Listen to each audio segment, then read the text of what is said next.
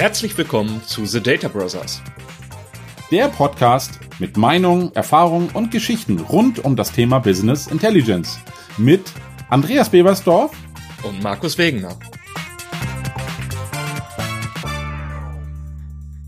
Du, Andreas? Ja, Markus? Ich habe mal eine Frage.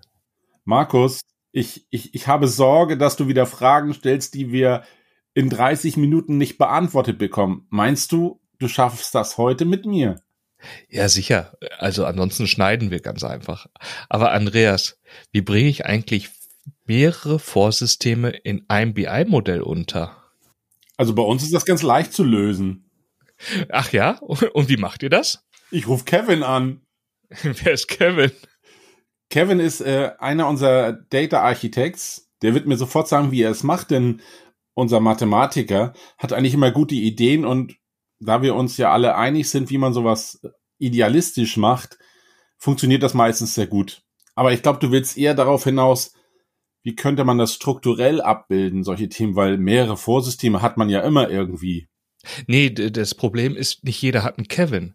Deswegen sollten wir heute mal drüber sprechen und unsere Hörer mitnehmen, was man denn da so an Ideen bringen kann, weil das mit den Vorsystemen hat ja viele Facetten. Nämlich zum einen kann es ja sein, dass ich so eine Mehrmandantenarchitektur habe. Das heißt, ich habe ein Vorsystem und in dem werden mehrere Firmen geführt und ich möchte mehrere Firmen gemeinschaftlich auswerten. Dann kann es sein, dass diese Vorsysteme in unterschiedlichen Vorsystemen sind. Also eine Mandant setzt SAP ein, der andere Mandant setzt Dynamics ein, der nächste Mandant wird auf einer Sage-Datenbank gearbeitet und die möchte ich auch zusammenführen. Oder es kann sein, ich habe ein altes System und gehe in das neue System, möchte die Daten aber nicht mit in das neue System übernehmen, möchten auf die Vergangenheit auswerten, um eben dieses ganze Know-how nicht zu verlieren. Und dann habe ich ja im Prinzip auch schon wieder zwei Vorsysteme. Und dann geht's ja noch weiter. Ich kann Fälle haben, wo ich innerhalb eines Systems bin, habe aber ein CRM, ein ERP-System und meinetwegen auch noch ein Logistiksystem. Und auch diese möchte ich zusammen vereinen. Und was kann ich da alles machen? Andreas, wir haben einen bunten Blumenstrauß.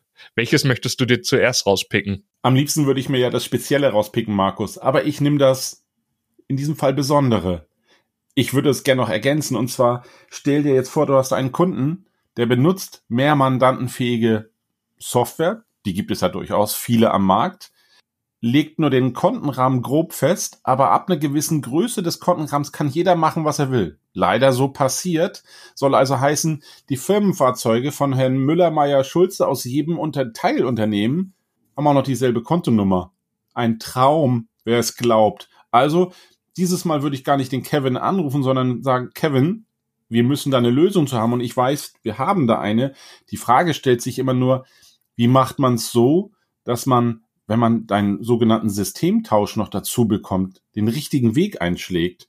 Weil mein Lieblingskunde, der sagt mir immer als allererstes, egal welches Werkzeug du benutzt, ich möchte eine Lösung, die Achtung, tool-agnostisch ist, dann steht man erstmal kurz da und sagt sich, ja, da gibt's aber viele Facetten. Wie siehst du das, Markus? Ja, ich habe aus deinem Beispiel schon unser erstes Problem rausgenommen und nämlich, das ist diese überschneidenden Stammdaten.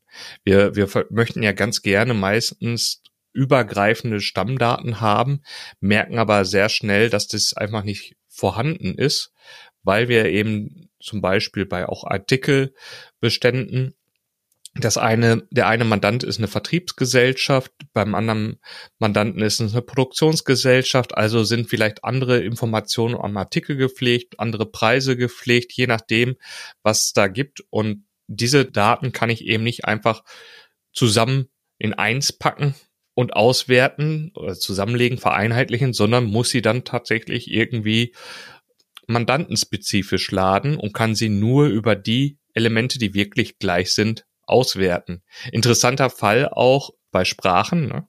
Also wenn wir den Beschreibungstext haben und jeder das in seiner Landessprache hat, dann ist es schon ein bisschen schwieriger, das auszuwerten. Da muss man überlegen, was ist denn zum Beispiel das führende System oder die führende Sprache und woher bekomme ich dann die entsprechende Beschriftung. In dem Fall, den du dann hast, wo dann vielleicht sich sogar noch eine Gesellschaft ihr eigenes Konto oder ihren eigenen Artikel ausdenken kann, den es dann vielleicht nicht in dem Gesamtdatensatz oder in den Masterdatensatz gibt, auch wieder sehr, sehr äh, spannendes Thema.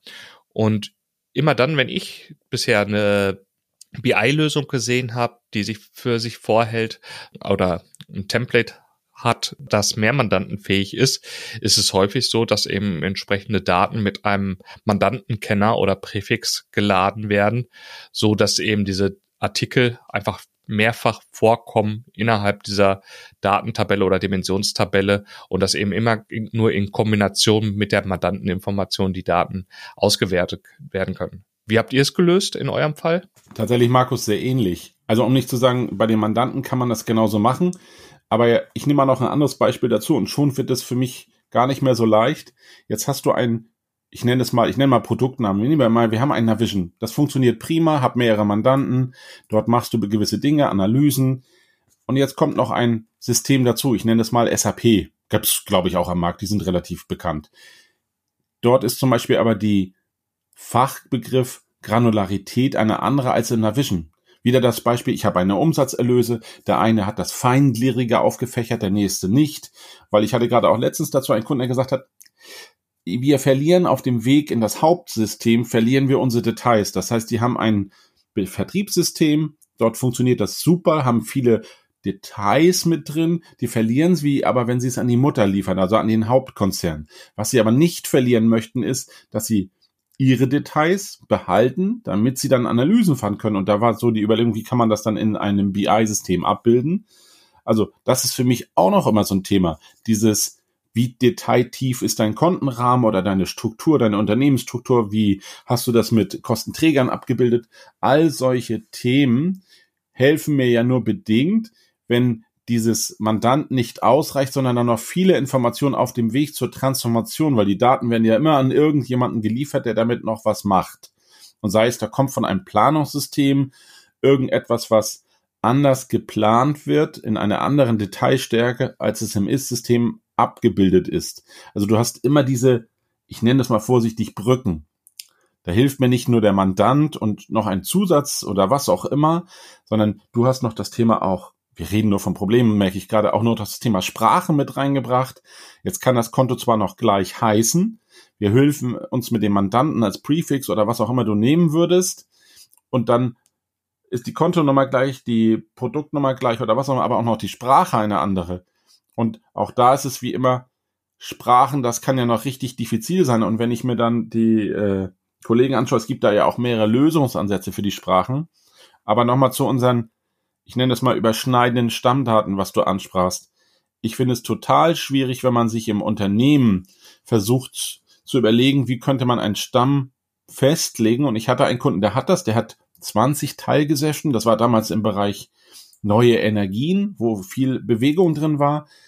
Da haben sie den groben Kontenrahmen festgegeben, aber im Detail, also darunter unter der Ebene, konnte jeder machen, was er wollte. Und ich muss gestehen, ich habe die Systeme dann in ein BI-System zusammengeführt und es hat auch jeder gemacht, was er wollte. So fühlte sich das auch immer nicht ganz so leicht an. Also da bin ich wieder bei dem Thema und so langweilig das für viele klingt, so eine gewisse Logik und Strukturen oder eine Transformation, die auch immer wiederholbar ist, wäre total hilfreich, um das leichter zu machen. Es sei denn, du nimmst auch sowas, wie du jetzt ansprachst, das führende System. Und wir haben auch Kunden, die sagen, alles schön, was da draußen passiert hier bei uns in der Zentrale, das ist das führende System, an die sich alle anlehnen müssen, damit du ja auch eine Vergleichbarkeit hinbekommst, sei es in Produktgruppen, Warengruppen, Kunden, die sich in Regionen bewegen. Du hast ja auch teilweise überschneidende Regionen, wo du dann solche Themen hast. Also die alleinige Mandantenzugehörigkeit als Ergänzung für ein Prefix oder ähnliches löst noch längst nicht alle inhaltlichen Probleme.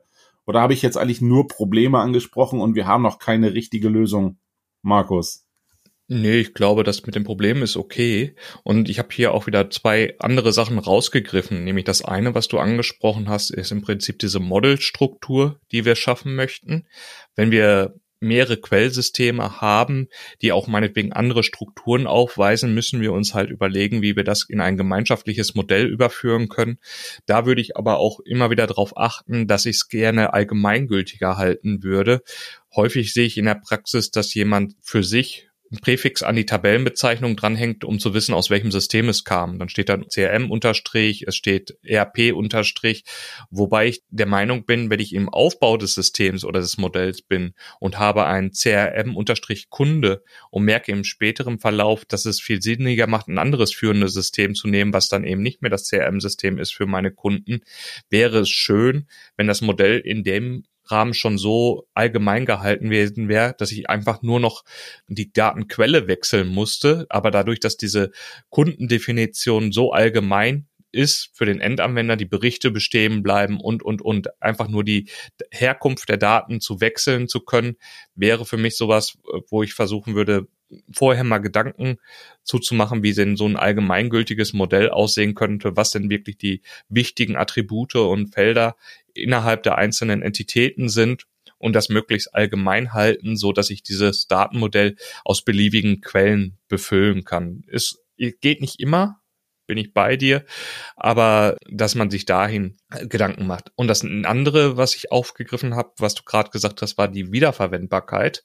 Das heißt, gerade dann, wenn ich Strukturen habe, die sehr, sehr gleich sind, also ich habe ein Business Central oder ein, eine SAP, wo, wo ich mehrere Mandanten abziehen muss, wo ich nur noch die, Verbindungsdaten ändern muss. Meinetwegen sind es Tabellenpräfixe, vielleicht sind es einfach nur Verbindungsinformationen auf SQL, an eine andere SQL-Datenbank, dass ich eben schaue, wie ich diese Teile ja kopieren kann mehrfach nutzen kann. Vielleicht kann ich eine Iteration drüber bauen. Vielleicht kann ich sie aber auch entsprechend aufteilen, so dass ich einmal die Definition mache, dann Parameter umsetze und diesem, diese Definition ein zweites Mal verwenden kann für die zweite Datenquelle und dass man sich da einfach strukturell Gedanken zu macht. Und da gehe ich einfach mal aus unserer Praxis heraus. Wir haben das innerhalb vom Power BI. Ähm, wir arbeiten ja meistens mit der Pro-Lizenz bei uns, bei den kleineren Kunden, haben wir die Data Flows genommen weil wir einfach gemerkt haben, wenn wir so ein Dataset nehmen und unsere ganzen Transformationen für einen Mandanten reinpacken, dann sind wir ruckzuck bei 30, 40 Abfragen, die da drin sind. Wenn wir das nochmal duplizieren für den zweiten Mandanten, dann wird das Dataset oder das Power Query immer größer. Wir haben 80 Datentransformationen da drin. Das ist nicht mehr wirklich handelbar. Und wenn innerhalb der Datentransformation irgendwo zu einer Störung kommt, dann ist auch gleich der gesamte Refresh gefehlt. Und da war unser Ansatz zu sagen, teilen und herrschen. Wir haben die einzelnen Transformationen des Mandanten in einen einzelnen Dataflow gelegt, was eben die Datenaufbereitung pro Mandant macht. Die können wir auch zeitgesteuert getrennt voneinander aktualisieren und gehen dann auf das fertige Ergebnis und führen das erst innerhalb unseres Datenmodells zusammen. Und was ich dann noch charmant finde, ist tatsächlich das Endergebnis jedes Dataflows sieht sehr gleich aus bei uns obwohl das Vorsystem ein anderes sein kann. Und innerhalb des Datasets kann ich mich dann aus den verschiedensten Dataflows bedienen und kann auch nochmal entscheiden, wie vielleicht eine oder andere Mandant priorisiert behandelt werden soll oder eben nicht priorisiert behandelt werden können. Habt ihr auch solche Szenarien, Andreas? Macht ihr euch da viele Gedanken, wie ihr eure Ladeprozesse optimiert, um verschiedenste Systeme getrennt nachladen zu können oder so? Das ist tatsächlich sehr ähnlich. Markus, also auch wo du das ansprachst mit den Data Flows und diese für dich Trennung, ich finde sogar richtig gut, dass du diesen Ansatz so gewählt hast, weil wenn ich mich an unsere letzte Folge erinnere, von letzter Woche bezüglich, was so von Microsoft in Zukunft kommt mit Fabric und Co., passt das für mich in diesen Ansatz rein. Auch das, was ich ansprach, das Thema Agnostik, was ja so ein bisschen heißt, wir sind unabhängig von dem, was da vorne passiert ist und eigentlich auch, was danach noch nach mir passiert. Also wir sind, ich nenne das mal, die Neutralen, die es immer in gleichartiger Güte liefern, hätte für mich den Charme, dass wir es tatsächlich schaffen, agnostisch zu sein, so gemein das jetzt immer wieder klingt, aber eigentlich ist es ja eher ohne Wissen von einem Vorsystem oder einem Nachläufer, dass wir sagen, wir liefern die Daten in einer Güte, das ist es, hier ist das Paket, nimm nur den Ziegelstein für das Haus, der sieht immer gleich aus, hat die gleiche Form, meistens sogar sehr ähnlich, außer dass die Farbe vielleicht abweicht.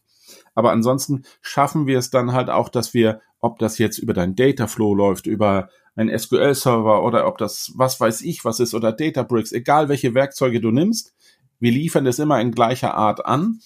Und auch um den Kollegen, den ich vorhin erwähnt habe, wieder zu nutzen, auch so diese Zwischentransformation. Die haben wir so zerlegt, dass sie immer wieder gleichartig als Modulbausteine nutzbar sind. Also, und sei es jetzt, da kommt ein Kunde, der hat dann gesagt, ich brauche führende Nullen, dann nimmst du das Modul, alles klar, bitte führende Nullen hinzufügen oder immer acht Stellen für den Kontenaufbau. Passt ja perfekt, weil du hast es ja doch immer sehr ähnlich und wir sind ja in Deutschland unterwegs und außer dass es da gewisse Kontenrahmen je nach Typ und Anwendungsfall gibt. Ansonsten ähneln sich die Prozesse und es sind ja auch Standardisierungen und wie man innerhalb eines Kontenrahmens sich bewegt, das entscheidet dann halt doch jeder Kunde wieder individuell, aber trotzdem ist es auch eine Vergleichbarkeit, was man damit auch schafft. Und meinen anderen Kunden, den ich da als Beispiel nennen möchte, der hat halt ein verteiltes System, ja, und der hat dann halt seine neuen Navision-Systeme, die es immer noch gibt, fährt sie zentral zusammen, hat für sich den Vorteil, er kann wenn ich dann deine Data Flows nehmen würde, immer denselben Transformationsprozess mit leichten Abweichungen immer wieder verwenden. Und in Power BI fällt es mir dann leicht, dann eigentlich nur noch zu sagen, ich brauche eins, zwei, drei, sieben und acht und ich füge sie nur noch in ein Ganzes zusammen, egal wie es da unten ausgesehen hat. Solange wir natürlich immer in dieses Thema kommen, Strukturen haben eine gewisse Gleichartigkeit. Wir sind ja wieder bei dem Thema, wenn der eine das Konto 4711 nimmt und bei dem einen ist es ein Auto, bei dem anderen ein Traktor, wissen wir beide, dass das so, so gar nicht so richtig schön wird. Man will ja vermeiden, Transformationen, die unnötig sind, noch reinbringen zu müssen. Also wäre es natürlich auch absolut toll, wenn wir das wirklich auf ein Minimum reduzieren. Ich weiß, es geht nicht immer, ist mir auch bewusst. Aber wenn wir allen klar machen, es wäre gut, wenn man sich dazu vorher Gedanken gemacht, damit das ins Gesamte reinpasst, auch als Prozess und auch dieses, was du ansprachst mit deinen Dataflows, diese ich sehe da für mich das Thema Wiederverwendbarkeit. Dass nicht ständig ein Programmierer dort sitzt und sagt, so, heute mache ich es anders als gestern, weil vorgestern war mir sowieso egal. Wenn er also die Chance hat, eigentlich immer wieder gleichartige, ähnliche Tätigkeiten zu machen, so ist er ja auch viel schneller im Gesamtprozess und kann sagen, so steht, schau es dir an, leichte Modifikationen sind mir lieber, als immer alles vom The Scratch neu zu machen. Das wäre schon ziemlich cool, weil auch hier wenn wir uns diesen Teil anschauen mit deinen mehreren Mandanten, mehreren Vorsystemen, alles das, was du hast, kann es ja auch durchaus sein, ich will ja jetzt nicht das Fass zu groß aufmachen, aber dass es mehrere Empfängersysteme gibt. Sei es der eine ist der Data Analyst, der nächste braucht das für seine AI-System, der andere will in den Daten etwas wühlen und der Kollege aus der Abteilung Controlling sagt, das ist mir alles super wichtig, aber ich möchte eigentlich wirklich nur die Finanzzahlen sehen. Das, was da in der Produktion passiert, interessiert mich erst in zweiter Stufe, wenn also der Umsatz nicht stimmt. Also hat ja auch der Empfängerkreis noch das Empfinden, er könnte andere Werkzeuge benutzen.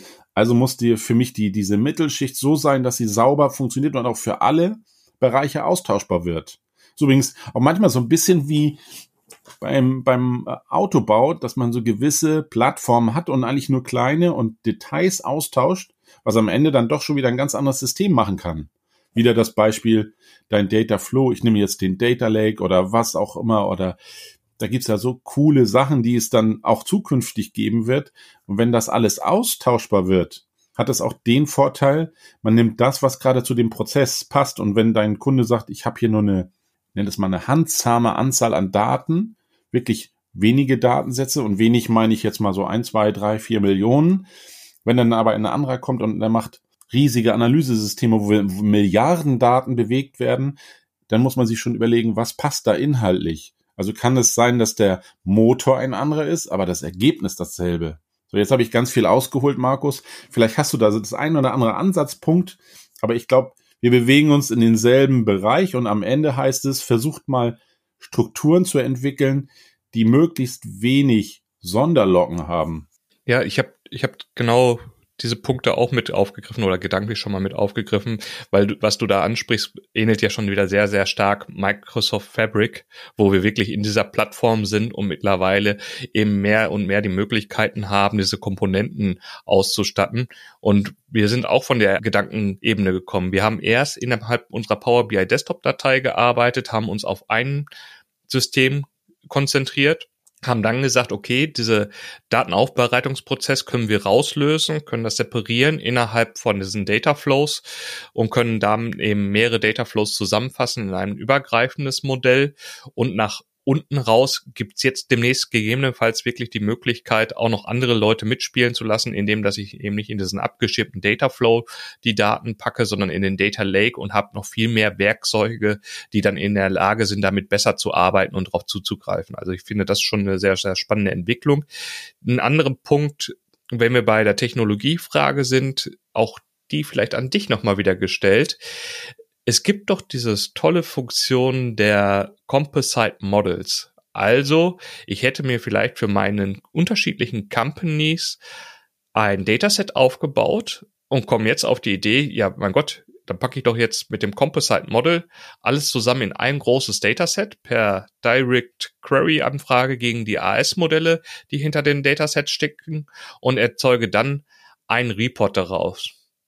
Möchtest du sagen, warum das eine schlechte Idee ist? Oder warum ich vielleicht der Meinung sein könnte, dass es eine schlechte Idee ist? Ich will gar nicht sagen, dass es eine schlechte Idee ist, Markus, aber so wie ich dich jetzt schon lächeln sehe, du weißt, dass ich ein Halbfan bin von diesem Teil und zwar nur aus einem Grund. Composite-Modell ist für mich nichts, was so funktioniert, dass ich kleine Baukästen baue und am Ende füge ich die alle als Knöpfe zusammen. Das funktioniert für mich nicht. Ich sehe das Composite-Modell eher in dem Bereich, ich habe ein standardisiertes Modell fürs Unternehmen und jetzt kommt der Markus und hat noch zwei, drei Sonderlocken. Die soll er dann gefällig auch in seinem Composite-Modell nehmen, aber mich damit in Ruhe lassen. Und das größte Problem, was ich bei Composite sehe, diese ganzen ich füge etwas zusammen. Ich nehme meine Sales-Tabelle, ich nehme Finanztabelle, ich habe da noch irgendwelche CRM-Daten oder was auch immer. Und in jeder Struktur gibt's ja auch gleichartige Strukturen, welche es führen. Sei es wieder, ich habe die Datumstruktur, die Kundenstruktur, die Produktstruktur. Jetzt gibt's die in jedem Teilcube. Und da funktioniert für mich das Composite-Modell nicht so, wie ich es mir gewünscht hätte. Und ich habe auch schon viel mit unseren Architekten gesprochen. Ich bin ja selbst auch einer.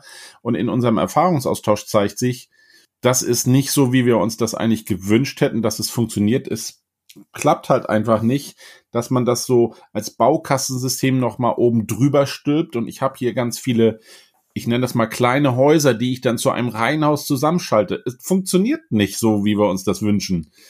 Und bei einem Reihenhaus, siehst du ja, weißt du ja selbst, wenn es kleine Häuschen sind, haben auch alle einen eigenen Hauseingang. So gefühlt wirkt das auch so ein bisschen bei Composite. Aber wenn ich mal eine kleine Struktur hinzufüge und ich habe hier den Controller, der sagt, Mensch, Kundenstruktur möchte ich mal anders klassifizieren. Ich habe noch eine Vertriebsstruktur, die ein, zwei Sonderlocken hat, nur weil ich das auch dazu packe. Also etwas, was outside of the box ist, noch war oben drauf, ist Composite eine tolle Sache. Aber für ein Unternehmensmodell halte ich das für nicht praktikabel und ich habe es auch schon mit ein, zwei Kunden versucht und die haben es quasi anders verstanden und es funktioniert auch nicht so. Aber vielleicht habe ich da den falschen Ansatz gewählt, aber wenn ich bei dir so raushöre, dir scheint das auch nicht zu gefallen. Was machen wir denn beide da falsch oder ist das wirklich ein anderer Ansatz? Nee, ich glaube, das ist wirklich ein anderer Ansatz. Genauso wie du es beschrieben hast mit der Ergänzungsmöglichkeit, die wir da haben, weil wir wirklich dieses AS-Modell für mich eigentlich schon ein Endprodukt ist. Das ist schon servierfertig und jetzt wollen wir plötzlich irgendwas noch dazu machen, da, da anpassen. Das geht nur im ge gewissen Rahmen, aber wenn ich jetzt meinetwegen fünf Mandanten habe und habe plötzlich fünf Kundentabellen, die synch zu synchronisieren und was zwischen den einzelnen Hauseingängen, genauso wie du es beschrieben hast, an Filterung zu jedem Haus getragen werden müssen und geguckt werden muss, kennt der eine Kunde oder der eine Mandant diesen Kunden schon oder haben, wer ist eigentlich der Führende, wo alle Kunden vorhanden sind. Das sind genau diese Problematiken, die man da eben sehen kann. Ich hatte es nur einfach mal mit aufgegriffen, weil eben das immer mal wieder als Möglichkeit gesehen wird, um Datenmodelle wirklich zusammenzufassen.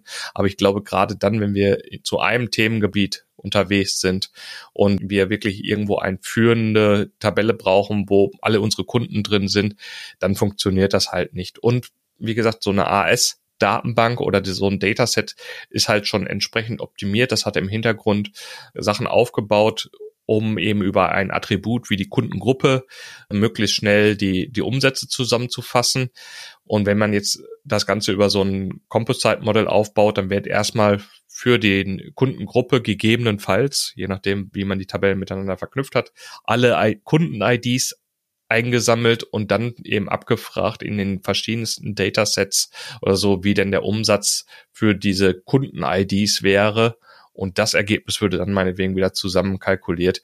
Das ist ein, also wenn man sich mal logisch vorstellt, merkt man plötzlich, warum das Thema vielleicht imperformant wird und man sich vielleicht die Datenzusammenführung vorher unten in der Datenaufbereitungsschicht machen sollte.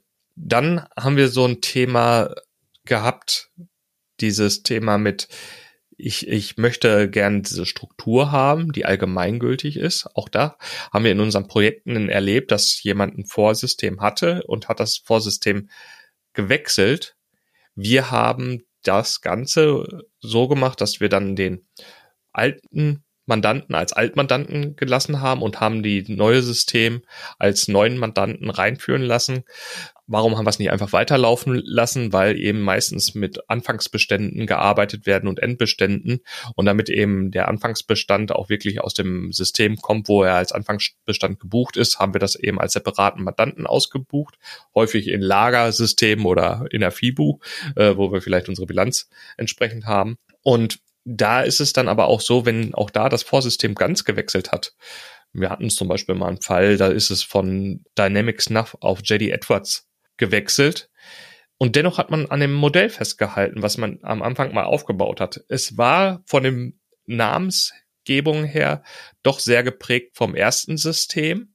Aber dadurch, dass man die Daten doch in diese Struktur wieder reinbringen konnte, konnte man eben die hunderte von Berichten, die man da drauf aufgebaut hat, wieder nutzen oder weiterhin nutzen. Und man kann eben auch durch die Mandantenfilterung hingehen und kann sagen, ich möchte mal sehen, wie wir letztes Jahr mit dem entsprechenden Mandanten gefahren sind und äh, möchte jetzt eben sehen, wie sehen meine Umsatzzahlen im, mit dem neuen Mandanten in diesem Jahr auf und kann das Ganze vergleichend in einem Datenmodell auswerten.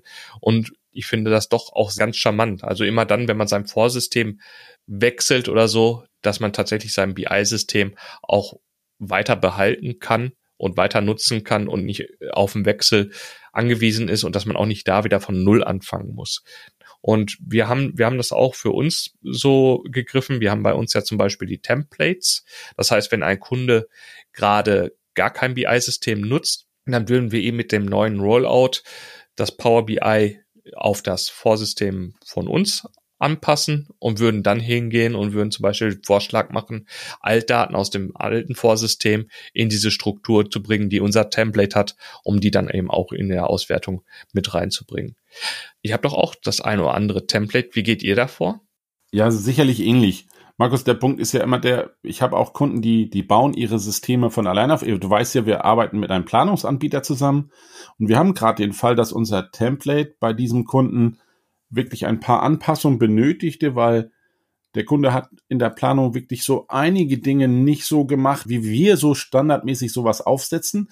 Aber woher soll der Kunde das wissen, dass er gewisse Kontenklassen, Kontentypen und sowas alles setzen muss, damit das dann auch in unserem Analysebereich so funktioniert? Wobei grundsätzlich macht das ja jeder anders, aber eigentlich gibt's hier so ein paar Standards und du weißt selbst, es gibt Erlöskonten, es gibt Kostenkonten, jeder weiß, das eine wird dann vielleicht sogar positiv reingebucht, aber auch hier gibt's Kunden, die möchten natürlich auch die Kosten positiv erfassen, dass man dann die Erlöse und Kosten nicht aufsummiert, das wissen wir beide dann auch. Also muss es hier ja irgend noch eine Rechnungsregel geben. Schon hast du den ersten Sonderfall drin, der konfigurierbar ist, aber anders ist, als wenn du so willst, im Standard. Und auch hier gilt ja wie immer, der eine, das eine System liefert die Erlöse auch noch in negativ, Kosten in positiv. Also da gibt's ja auch tolle Systeme, will da keine Weltnamen nennen, aber die sind alle dabei. Und auch hier gilt wie immer, jeder hat so seine besonderen Fälle. Wir versuchen mit unserem Template auch viel abzufrühstücken, aber auch dein Ansatz, wo du sagst, jetzt kommt jemand an und sagt, ich habe mir ein System aufgesetzt und bei uns war es dann halt das Planungssystem und jetzt möchten wir die Planung mal wirklich so aufbauen, wie man, wie wir sie machen würden, nicht so wie sie dort implementiert ist dann setzt man das System tatsächlich neu auf und führt dann mit Hilfe von Datenmigration Daten rüber. Aber die Strukturen werden andere sein, weil wir wollen ja, dass die Planung unterstützt wird und das funktioniert nur dann, wenn man so gewisse Dinge dabei beachtet, weil das Planungssystem oder auch ein Analysesystem, das ist im CRM ja genauso bei Erfassung von Daten, es erwartet gewisse Strukturen, damit es das Ganze entsprechend auch beliefern kann. Sei es, du musst deine Stammdaten füttern, da müssen gewisse Preistabellen angelegt sein, all das. Und so ist es im Planungssystem auch. Und wenn das funktioniert, ist es eigentlich auch eine saubere Sache. Aber erklär mal jemanden, der etwas aufgebaut hat, was funktioniert, dass er dann in der Analyse Schwierigkeiten hat, weil er gewisse Dinge so gemacht hat. Und ich würde immer wieder das tolle Beispiel nennen. Du weißt, du kaufst dir ein schönes Auto für die Straße, aber ins Gelände passt es nicht. Mir wurde aber gesagt, geht auch. Das ist wie früher Fahrräder kaufen, die beides können. Normale Straße als auch ins Gelände. Wir wissen beide, es kann dann beides so halb gut. Also nicht so richtig. Und so ist es auch bei solchen Systemen. Aber dann kommen wir wieder zu dem Punkt, wo setzt man das an? Und deswegen finde ich auch unseren gemeinsamen Ansatz zu sagen, so diese Schicht, die die Daten aus einem System holt, sie so standardisiert aufzusetzen, dass egal welches System danach drankommt, sei es du nimmst ein Power BI oder einen entsprechenden Wettbewerber, da gibt's ja auch einige, jeder erwartet die Strukturen in einer gewissen anderen Form, um dann die Analysen machen zu können.